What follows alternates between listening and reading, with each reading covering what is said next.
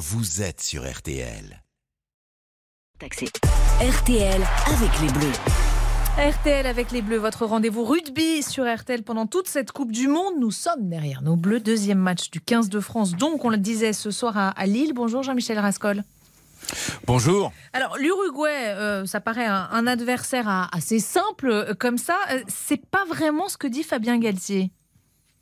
Oui, le patron du 15 de France a toujours une approche très respectueuse de l'adversaire. Il évoque des joueurs à part, très orgueilleux, une équipe qui a disputé cinq Coupes du Monde, même si elle n'a gagné que trois matchs lors de ses différents parcours.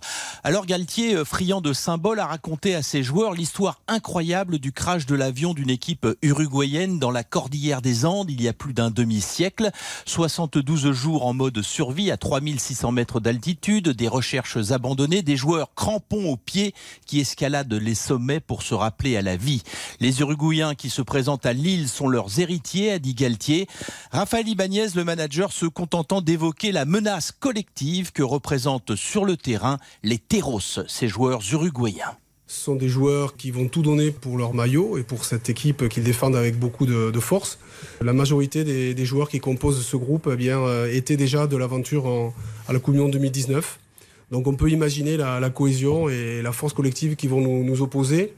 À nous d'être euh, présents face à ce nouveau défi.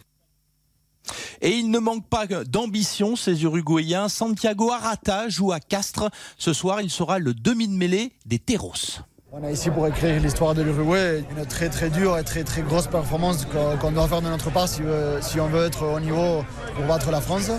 Et du coup, je peux dire que ça va être le, match le plus dur qu'on va avoir d'ici à peut-être des années qui suivent. Quoi. Donc euh, vraiment, ça doit être notre meilleure performance. Quoi. Bon, mais rassurez-nous quand même, Jean-Michel, il y a bien une classe d'écart entre ces deux équipes qui, d'ailleurs, on le rappelle, ne se sont jamais rencontrées en Coupe du Monde. Oui, indéniablement. Et pour s'en persuader, je vous propose les lumières de notre consultant Olivier Magne. Je vous rassure, il y a effectivement une classe d'écart entre les deux équipes, entre l'équipe de France et l'équipe d'Uruguay. Ceci étant, il faut être euh, vigilant. Ça reste un match de rugby et euh, il y a son lot d'incertitudes dans, une rencontre euh, sportive. Vous savez, on ne gagne pas un match avec une carte de visite. Hein. La, pièce d'identité, il faut la laisser à la maison. C'est vraiment 15 garçons en face de nous qui vont être courageux, qui vont donner le, le meilleur d'eux-mêmes. Et donc l'équipe de France devra, elle aussi, donner le meilleur d'elle-même pour non seulement gagner le match et offrir un spectacle de qualité.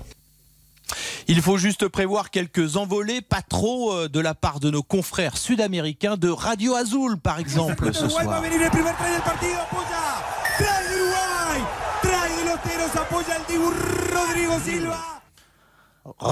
Lille et Montevideo sur les mêmes ondes à l'occasion de ce France-Uruguay. Bon, et Jean-Michel, on compte sur vous pour avoir le pour être comme les oui, comme les Uruguayens quoi, euh, au taquet. On, va tenter. on va tenter. en tout cas, on vous retrouve bien sûr et on suivra en direct ce match sur RTL dès 20h45 France-Uruguay.